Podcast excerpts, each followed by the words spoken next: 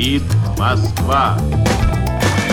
Il fallait que je lise, il fallait que je comprenne. Il n'y a pas d'argent magique. Fuga dal mercato azionario con le borse in profondo rosso. The higher you go, the fewer women there are. Nous ne parlons forcément pas de la même Europe. Time will tell. Russe Europe Express, Jacques Sapir, Clément Olivier.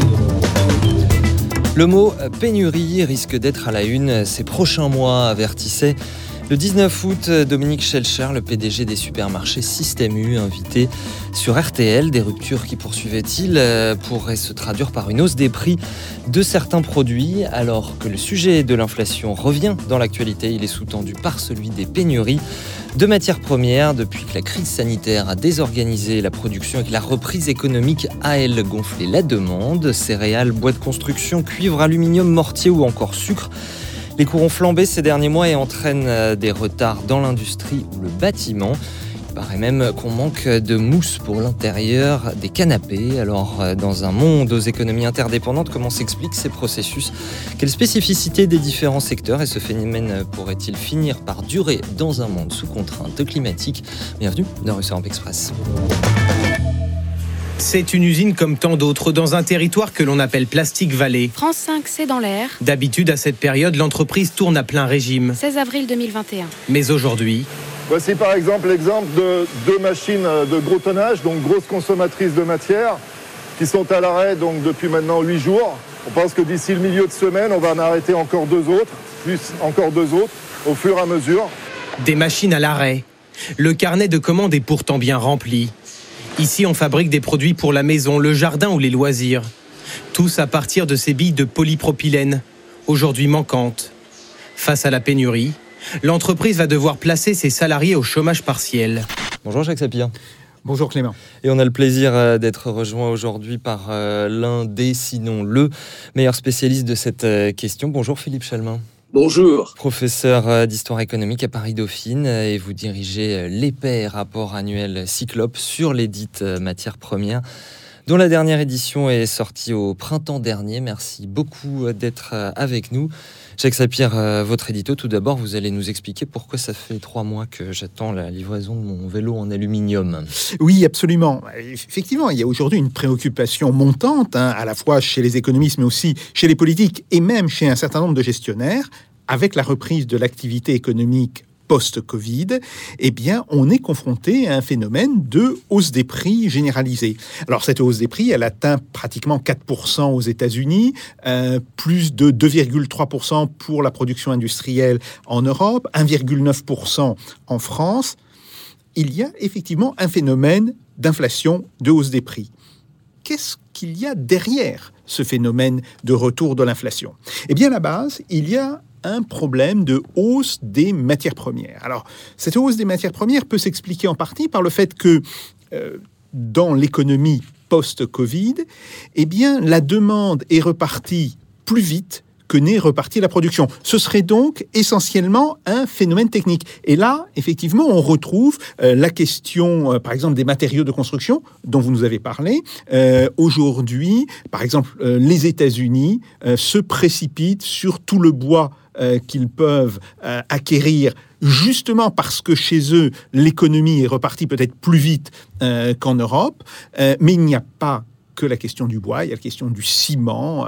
bref, c'est l'ensemble des matériaux de construction qui sont évidemment touchés. Alors, on peut penser que ce phénomène de pénurie relative, et je reviendrai là-dessus, pourrait n'être que passager, mais on peut aussi penser qu'il pourrait bien annoncer ce que pourrait être l'économie future. Puisque vous, nous- vous voulez nous rappeler qu'il n'y a pas que les matières premières, mais aussi leur transport, Jacques Sapir. Oui, tout à fait. Alors, un point important, c'est d'abord la désorganisation de certains marchés. Euh, ça se voit par exemple sur la question euh, du pétrole. Euh, dans le pétrole, alors désorganisation ou peut-être excès d'organisation par ailleurs, il y a aujourd'hui des pays qui font de la rétention de production dans le but avoué euh, de faire monter les prix. Mais il y a aussi le problème du transport. Et on voit bien que les transports internationaux, grosso modo, l'ensemble des chaînes logistiques sont actuellement extrêmement perturbés. Alors, cela, évidemment, vient provoquer des perturbations dans le rapport entre la demande et l'offre, et donc là aussi, on est confronté à une hausse des prix dont on peut penser qu'elle pourrait n'être que passagère, disons, euh, à un délai d'un an ou d'un an et demi. Et puis, euh, est-ce qu'il y a également des raisons plus profondes, plus structurelles? Oui, effectivement. Et là, je pense que c'est peut-être le, le point le plus intéressant. Euh, prenons le cas, par exemple, des céréales. Pour la première fois, on a été confronté à des mauvaises conditions climatiques sur pratiquement l'ensemble des zones de production des céréales, euh, que ce soit sur les États-Unis, sur la Russie, sur l'Europe, sur l'Asie. Et ça, c'est un phénomène qui apparaît comme nouveau et qui est lié justement au dérèglement climatique qui va engendrer effectivement une instabilité croissante des conditions climatiques. Alors ceci ne peut qu'avoir des conséquences importantes sur les productions agricoles. Et puis il y a un autre problème, euh, ce sont les conditions de production. Alors bien sûr, les conditions de production dépendent des investissements euh, que font les divers opérateurs. Néanmoins, on voit qu'il y a dans toute une série de domaines une hausse tendancielle des coûts. Euh, prenons le cas euh, du pétrole. Bien sûr, il y a toujours euh, un pétrole facile d'accès, que ce soit en Arabie saoudite, en Irak, voire au Venezuela, mais on sait aussi que là, les réserves commencent à s'épuiser, ou pourraient s'épuiser dans les 30 ans qui viennent, et fondamentalement, on va être confronté au développement de ce qu'on appelle les nouvelles formes d'extraction. Alors oui, bien sûr, qui vont être possibles, qui vont euh, toujours assurer euh, d'une certaine manière euh, la production nécessaire au développement économique, mais qui ne le feront peut-être pas au même coût qu'auparavant. Et donc, tout ceci amène à penser que même si cette crise, la crise actuelle, a à l'évidence des déterminants euh, conjoncturels, elle pourrait peut-être présager à terme, d'ici 15 ou 20 ans, d'un basculement dans un monde où les matières premières seraient structurellement plus chères. C'est-à-dire? C'est-à-dire dans un monde où, contrairement à la situation qu'on connaissait, alors bien sûr c'était une situation euh, qui pouvait fortement euh, évoluer. Il y a eu euh, des moments de spéculation sur tous les marchés. En fait, les spéculations sont, je dirais, euh, partie prenante intrinsèque des marchés de matières premières depuis la fin euh, du 19e siècle. Et là, on, se rappelle par exemple la grande spéculation qu'il y a eu sur les prix du pétrole au moment de la crise de 2008, euh, quand par exemple, face à la crise, toute une série d'opérateurs achetaient du pétrole, non pas parce qu'ils en avaient besoin, mais parce que cela représentait une forme de réserve de valeur, ce qui d'ailleurs avait fait monter euh, le prix du pétrole à 140 dollars le baril ou presque, avant qu'il ne retombe de manière extrêmement importante.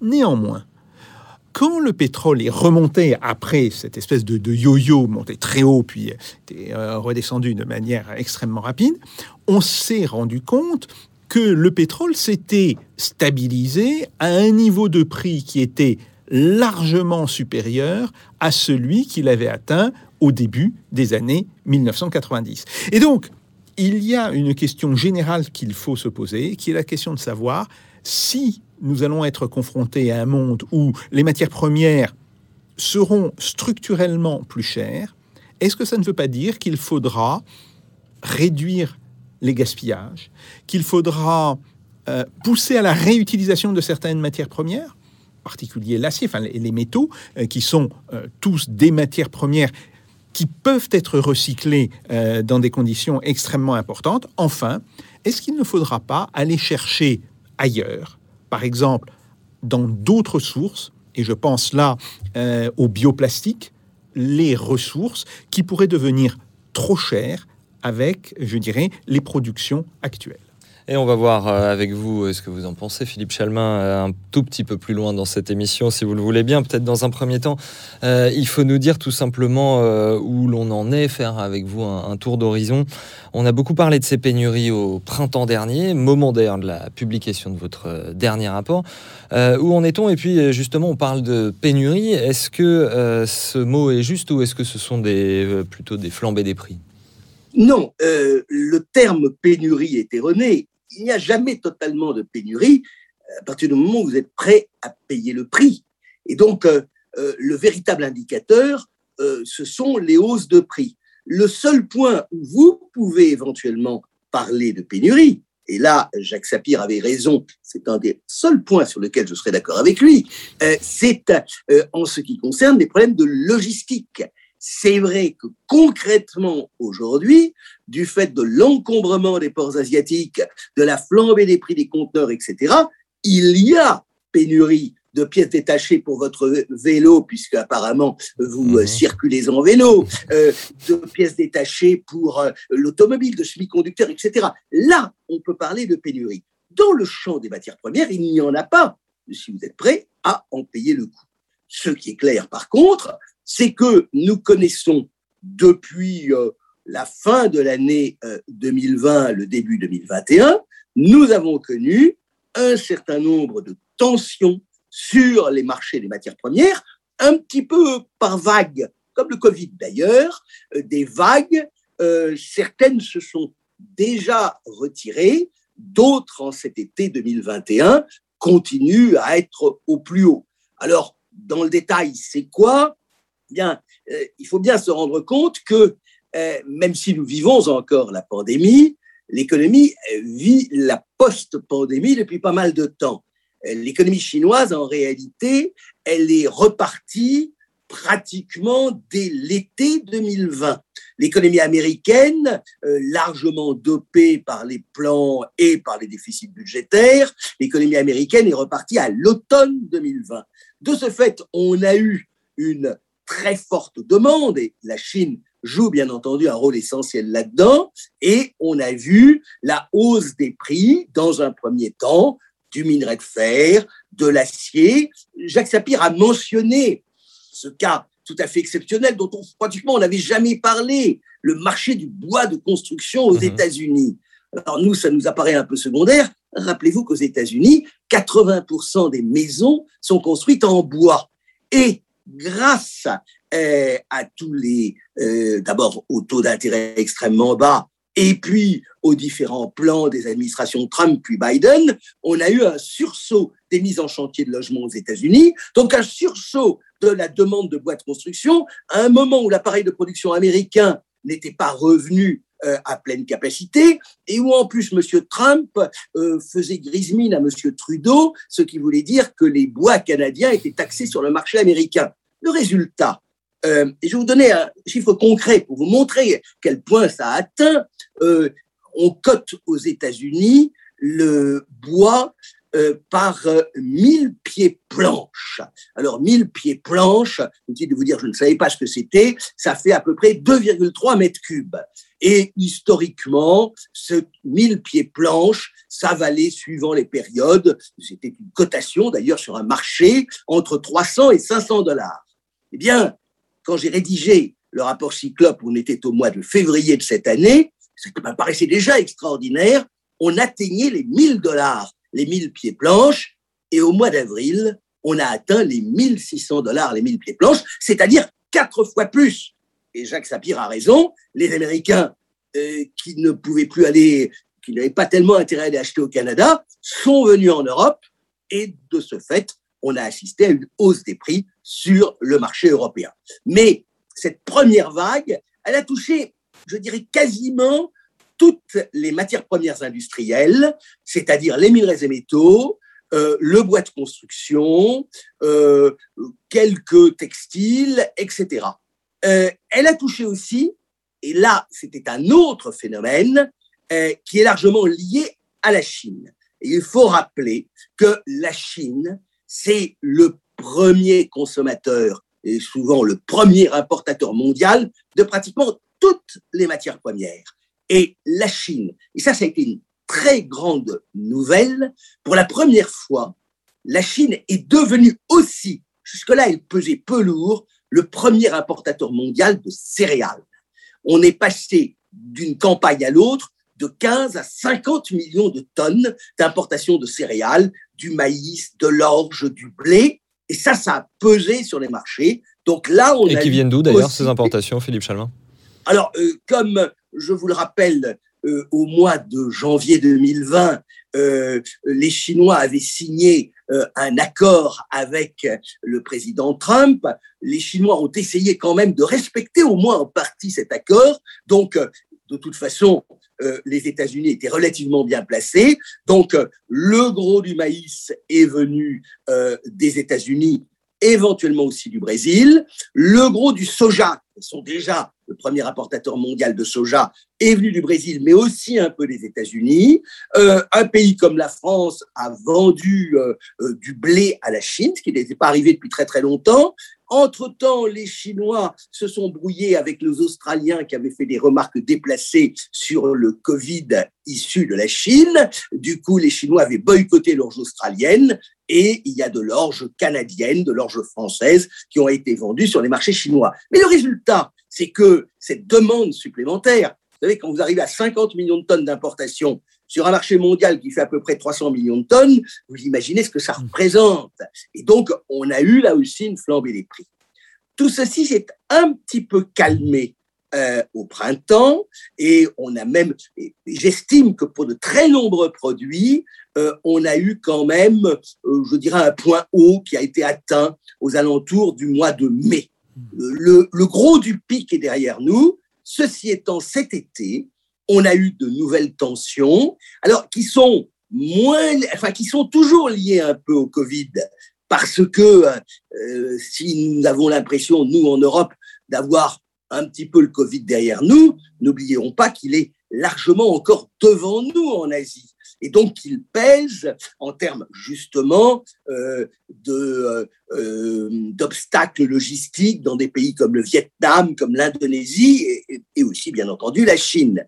Le résultat, là, mois d'août et euh, début septembre, nous avons eu de nouvelles flambées des prix, euh, alors liées chaque marché ayant sa propre histoire, soit à des accidents climatiques, il a neigé au Brésil, ce qui n'est jamais très très bon pour le café, ni d'ailleurs pour le sucre. Euh, il y a eu une sécheresse relativement importante au Canada, ce qui a affecté le blé dur. C'est différent du blé tendre. Le blé dur, c'est ce qui se fait à faire des pâtes alimentaires.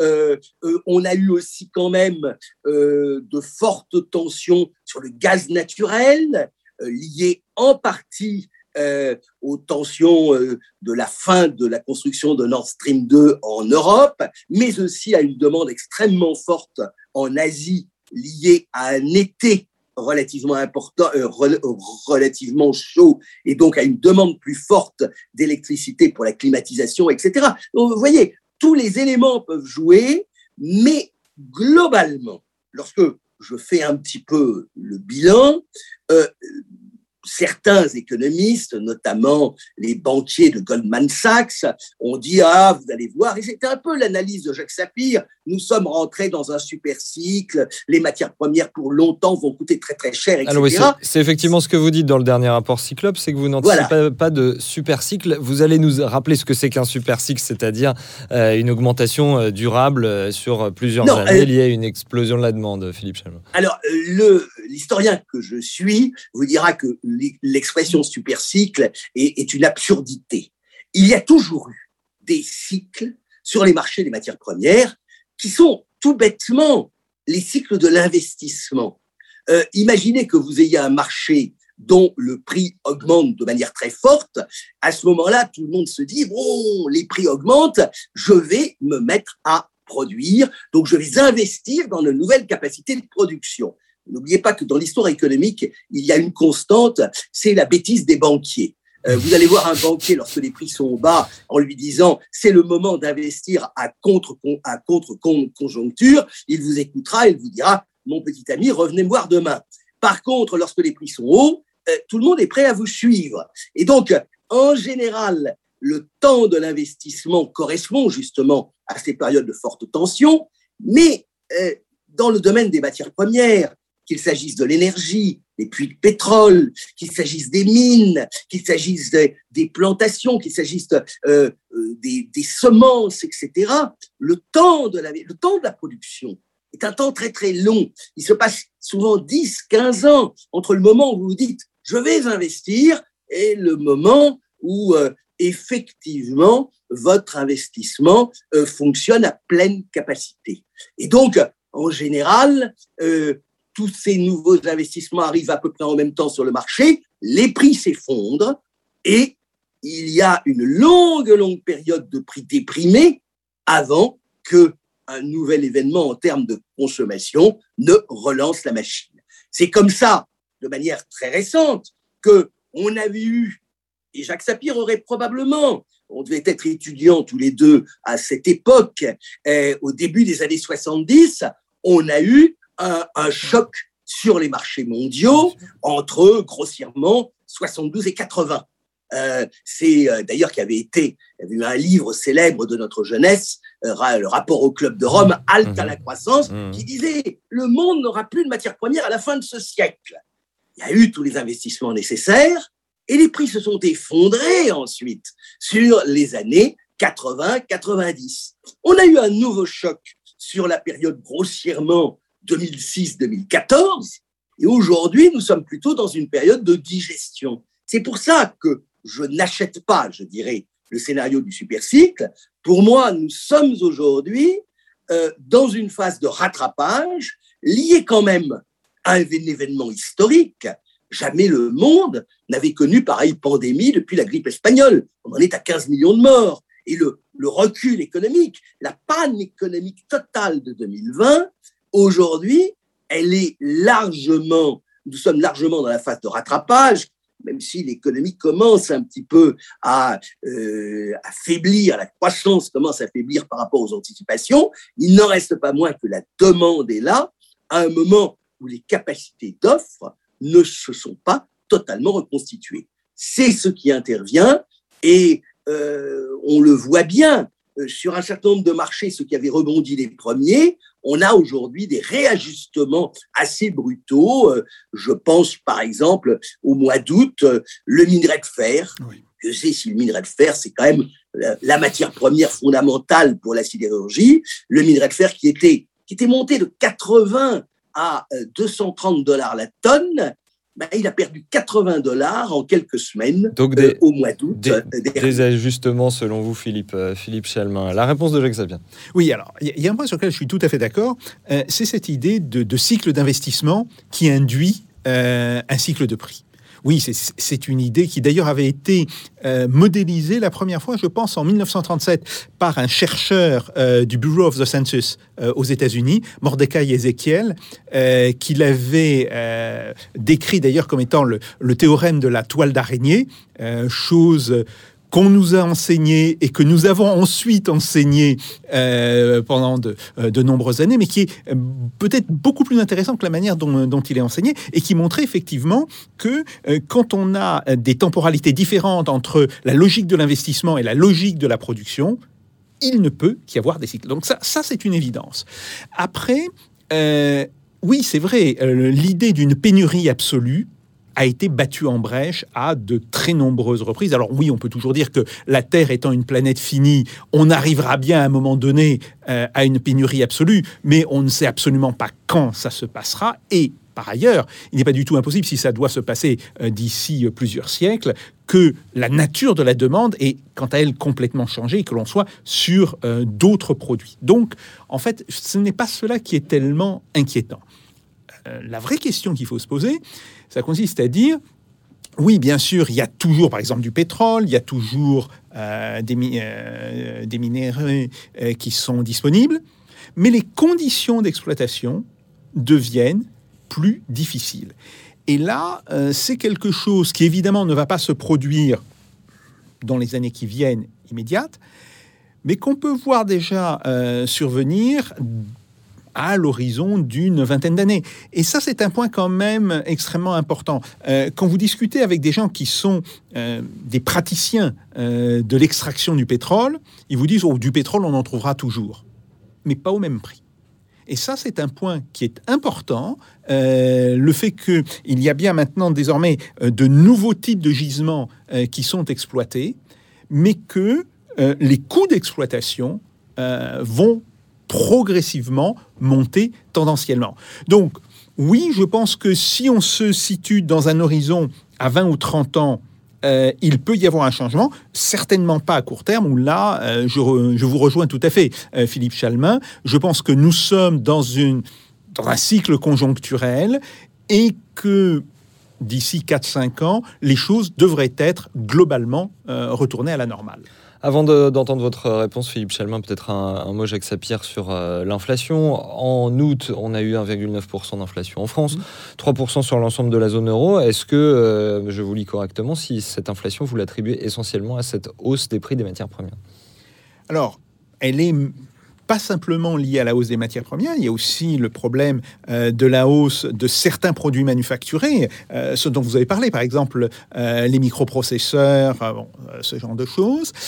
mais je dirais en ce qui concerne les biens de consommation courante, oui, c'est largement ça, c'est largement ça, plus évidemment les phénomènes, je dirais, de, désorganisation des chaînes logistiques et des chaînes de, de production. Donc ce fameux retour de l'inflation qu'on serait en train de vivre, c'est ça?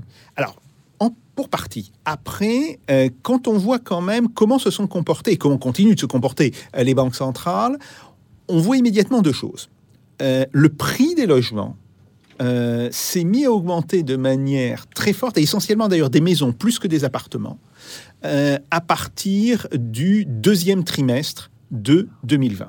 Alors, on le voit, c'est une réaction, je dirais, un petit peu immédiate aux contraintes du confinement, mais qui n'a été rendu possible que parce que les banques pratiquent aujourd'hui des taux extrêmement bas, ce qui ouvre la possibilité d'acheter euh, une maison, d'acheter un logement euh, à de très nombreux ménages qui autrement n'auraient pas eu euh, cette possibilité. Donc ça, c'est un premier point. Et puis le deuxième point, c'est évidemment la question je dirais, des, actions et des, obligations, essentiellement euh, des actions. Et là, euh, ce qui est très, très, je dirais, très frappant, euh, c'est que l'on est face à une forme d'inflation des biens patrimoniaux. Mais je pense qu'il faut la distinguer du phénomène de hausse des prix que l'on constate aujourd'hui sur les biens de consommation. On est là en présence de deux logiques qui sont relativement disjointes.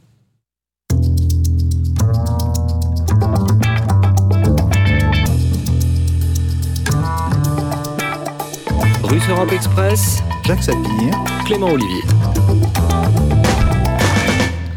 La réponse de Philippe Chalmin. Oui, alors euh, je pense quand même que euh, le, niveau d'inflation est plus élevé. N'oubliez pas qu'on est, euh, on n'est pas loin de 6% d'inflation aux États-Unis, ce qui n'est pas totalement négligeable. On a un niveau d'inflation élevé aussi dans un pays comme la Chine. et parlons pas de la Chine, mais que ce soit aux États-Unis ou en Europe, euh, certes, on a un rebond économique qui est incontestable, celui-ci est quand même en train un peu de s'essouffler, et je me demande parfois, alors ça c'est peut-être un petit peu de pessimisme exagéré, si nous ne sommes pas rentrés dans une période que nous avions connue au lendemain justement de la crise des années 70, qui fut une période, souvenez-vous, de stagflation.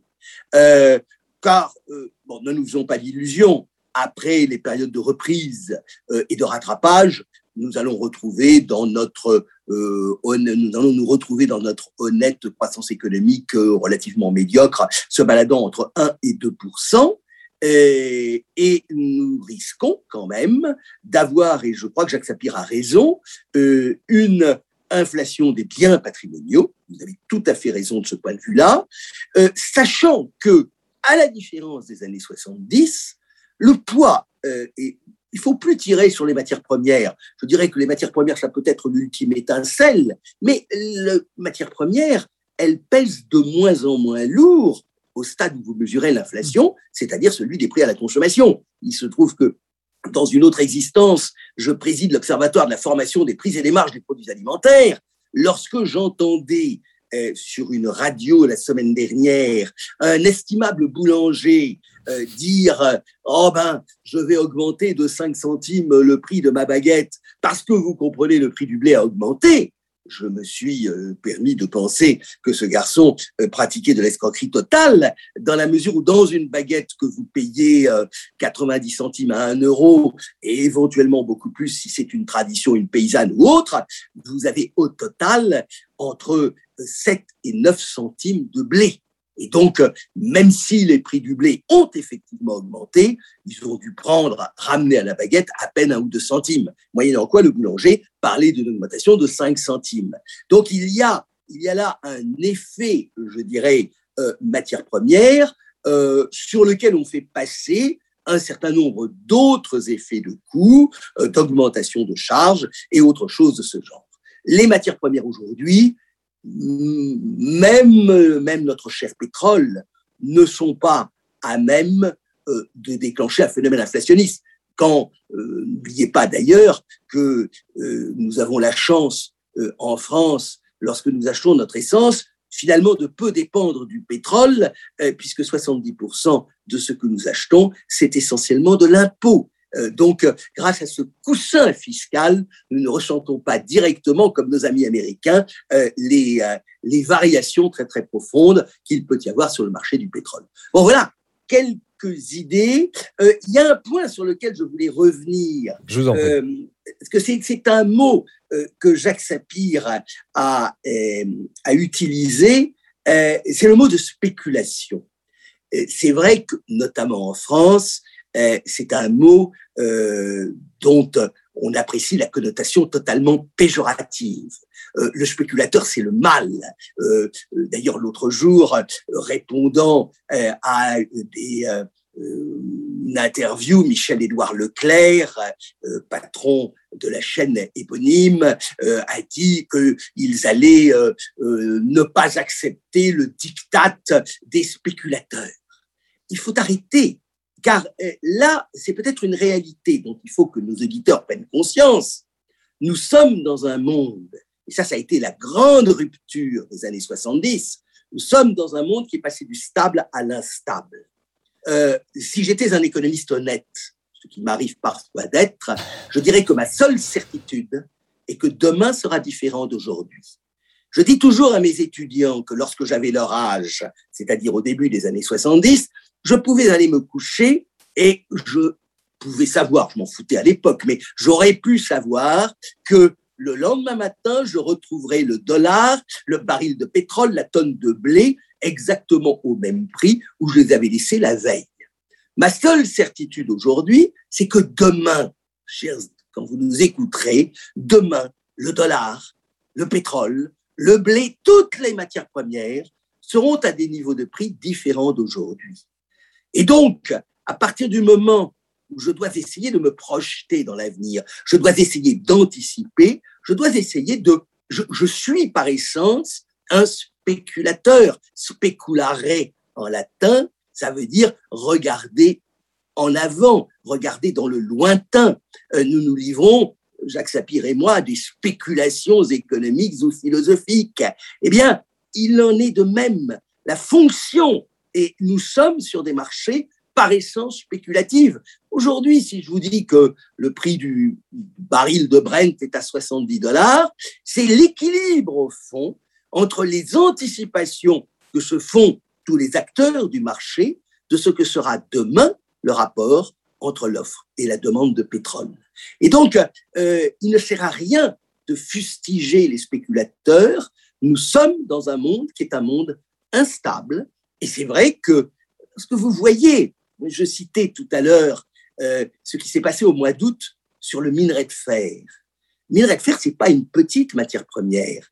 il y a 1,5 milliard de tonnes. Vous rendez compte que ça représente 1,5 milliard de tonnes de minerai de fer qui sont échangés chaque année dans le monde. Et la Chine à elle seule en importe plus d'un milliard de tonnes. Ça se balade sur des bateaux qui font 200 000 tonnes. Vous imaginez la noria que ça peut représenter en quelques jours, la tonne de minerai de fer a perdu 80 dollars. Et puis ça remontera peut-être, puisque euh, euh, sur les trois dernières années, la tonne de minerai de fer, elle s'est baladée entre 50 et 250 dollars. Donc, vous voyez finalement euh, les chocs que l'on peut avoir sur ces marchés.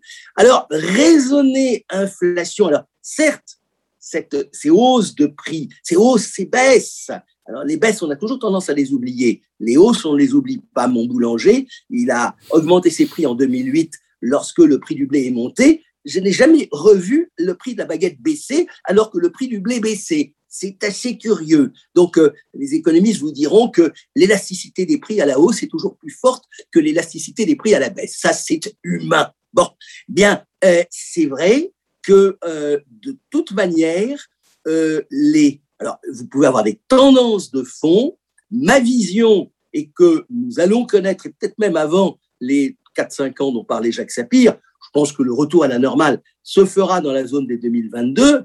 Ensuite, chaque marché a sa propre histoire. Euh, prenons le cas du pétrole. On est aux alentours de 70 dollars.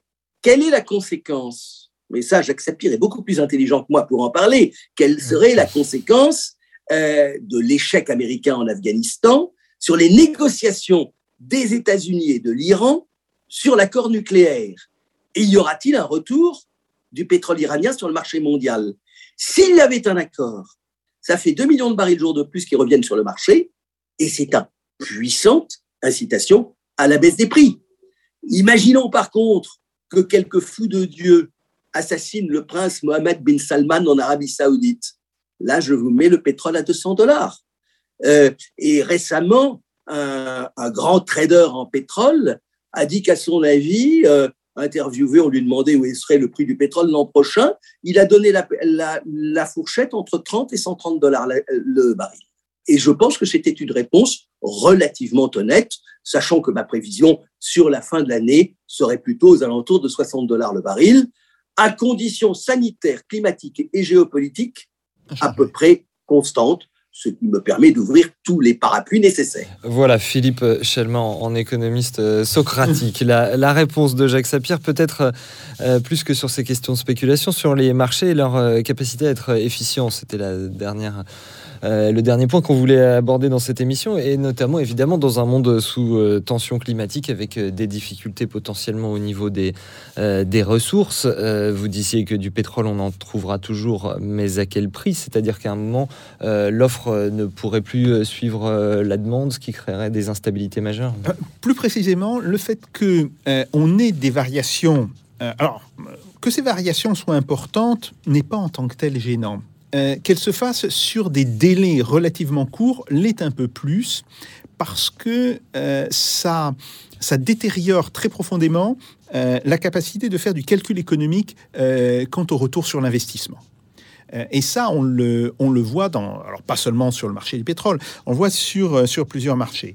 Donc, on se dit que fondamentalement, oui, euh, euh, que, le, prix du pétrole euh, puisse aller de 50 à 130 dollars n'est pas quelque chose d'étonnant. Qu'il descende autour de 20 dollars est là une perspective plus inquiétante parce que ça veut dire un arrêt pratiquement complet des investissements, qu'il dépasse les 130-150 dollars est aussi euh, quelque chose euh, inversement euh, d'inquiétant. Et donc ça pose la question de savoir quel est le poids des acteurs qui utilisent une matière première, non pas parce qu'ils en ont besoin industriellement, mais parce qu'ils voient dans cette matière première la possibilité de garantir sur le court ou sur le long terme une valeur euh, par rapport à leur accumulation d'épargne à un moment donné. Et donc ça, c'est un premier problème. Le deuxième problème, effectivement, c'est la question de savoir euh, ce qu'on mesure, par exemple, euh, aujourd'hui dans, les statistiques climatiques. il est évident que l'on va être confronté de plus en plus à des phénomènes de plus en plus extrêmes.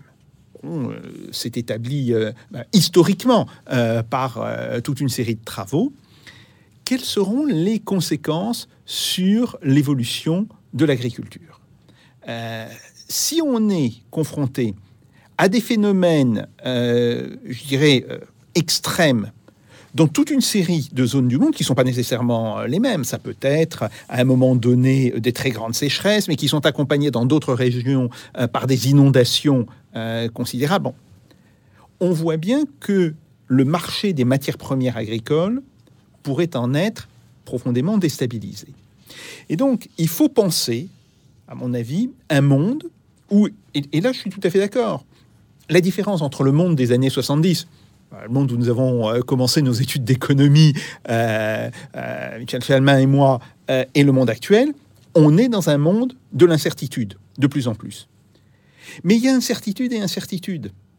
le fait que aujourd'hui je ne sache pas si demain le prix, euh, par exemple, du baril de Brent sera plutôt vers 76, 77 dollars, ou plutôt vers 60 dollars, n'est pas en réalité important et significatif. Parce que ce sont des niveaux de fluctuation euh, qui sont effectivement acceptables et qui sont même d'une certaine manière euh, enregistrés par les, par les entreprises. Euh, c'est, euh, enfin, ce sont tous les, euh, les contrats à terme qui cherchent à se protéger par rapport à ça. Mais l'hypothèse qu'il a euh, évoquée et qui me semble importante, il, y a, il y a des perturbations politiques graves en Arabie saoudite. Et effectivement, ça déséquilibre complètement le marché du pétrole. Ça, c'est un autre niveau d'incertitude. Et donc, euh, il y a l'incertitude, je dirais, habituelle. Je ne parlerai pas de- d'incertitude normale, mais l'incertitude à laquelle nous sommes habitués. Et il y a les pics d'incertitude maximale ou euh, l'incertitude extrême euh, qui existent aussi. Et là, on voit bien que par rapport à cela, les marchés ne réagissent pas de la même manière. Donc, on a ce problème d'une incertitude qui peut changer, mais on a aussi le problème d'un changement qui, lui, se fait dans le long terme et qui est, d'une certaine manière, beaucoup mieux prévisible, c'est le changement climatique. Et la question qui se pose aujourd'hui, c'est de voir comment les, marchés de matières premières vont être euh, changés par la combinaison de ces deux phénomènes. Et c'est là où je ne suis peut-être pas entièrement d'accord avec ce qu'a dit Michel Chalmin, même, si, si vous voulez, je, euh, je me reconnais dans toute une série euh, de choses euh, qu'il a dites, c'est que nous serons confrontés, je pense, à des difficultés. Alors, là encore, pas dans l'immédiat, c'est c'est pas des choses euh, dont nous verrons immédiatement euh, les conséquences, mais c'est des choses qui pourraient se manifester de manière tendancielle dans les 20 ou dans les 30 ans à venir et qui, elles, risquent d'être euh, beaucoup plus préoccupantes. Une euh, rapide conclusion, Philippe Chalmin. Effectivement, vous euh, euh, mentionniez le rapport Meadows au Club de Rome dans les années 70 sur les limites de la croissance. Ce qui disait ce rapport, c'est surtout que la menace climatique, elle n'était pas comparable aux autres euh, et que parce que tout simplement, elle ne se résout pas d'elle-même. Votre réponse, peut-être à Jacques Sapir, pour conclure cette émission. Alors, sur le plan agricole, là, je suis pas tellement d'accord. Euh, car, euh, paradoxalement, euh, ces euh, cinq ou six dernières années, euh, le monde a enregistré record sur record de production. Et contrairement à ce que vous avez dit, euh, même cette année, sur cette campagne 2020-2021, nous n'avons pas eu tellement de euh, problèmes agricoles. Euh, la, production céréalière mondiale s'est trouvée à un niveau de record qui est grossièrement, ça fait 35 ans que je publie le rapport Cyclope, et euh, euh, grossièrement, le monde produit trois fois plus euh, de grains qu'il n'en produisait il y a euh, 35 ou 40 ans.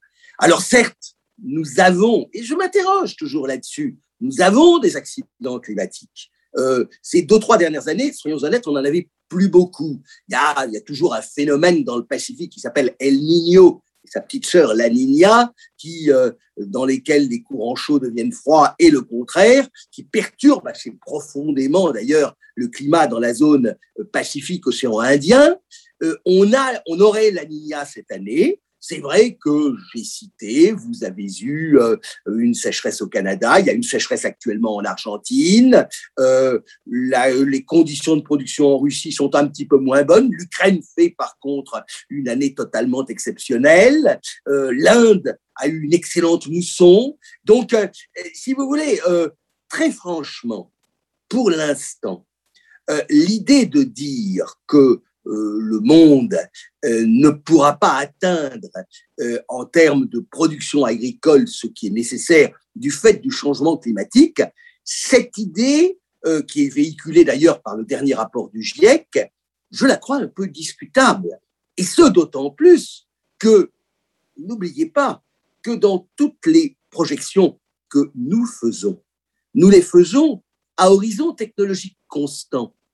Euh, il se trouve que dans une vie antérieure, j'ai aussi siégé au Conseil des biotechnologies. Nous donnions et pour, euh, comme la majorité était totalement anti le feu rouge aux OGM, mais avec les promesses que représentent les biotechnologies, nous pouvons imaginer, euh, par exemple, des céréales réalisant elles-mêmes la, synthèse de l'azote, donc utilisant moins d'engrais, résistantes à des stress hydriques, etc., etc.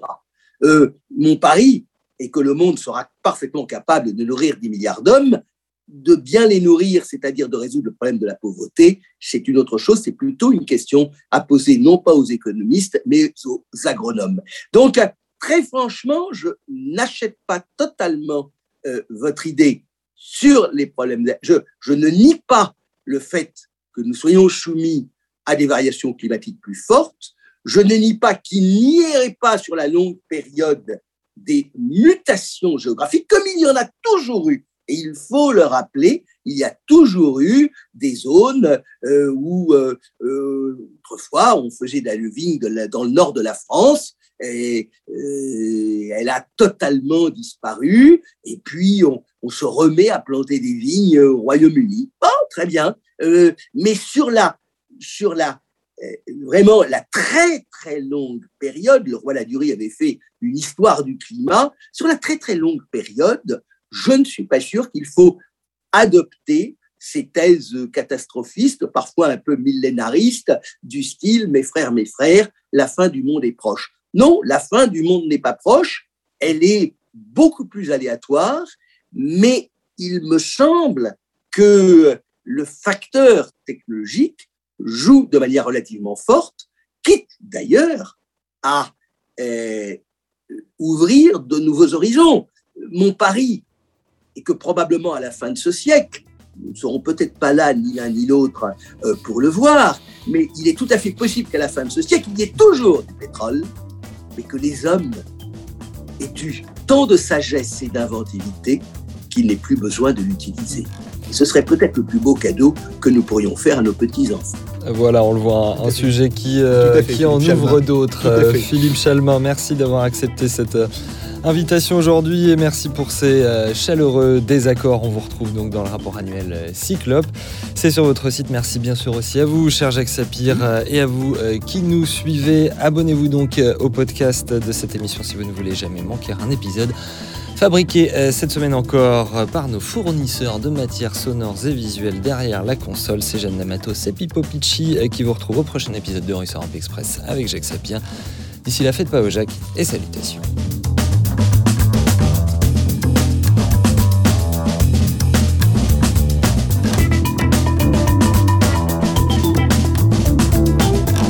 This is not a method. This is provocation. Let them do. No. Yeah.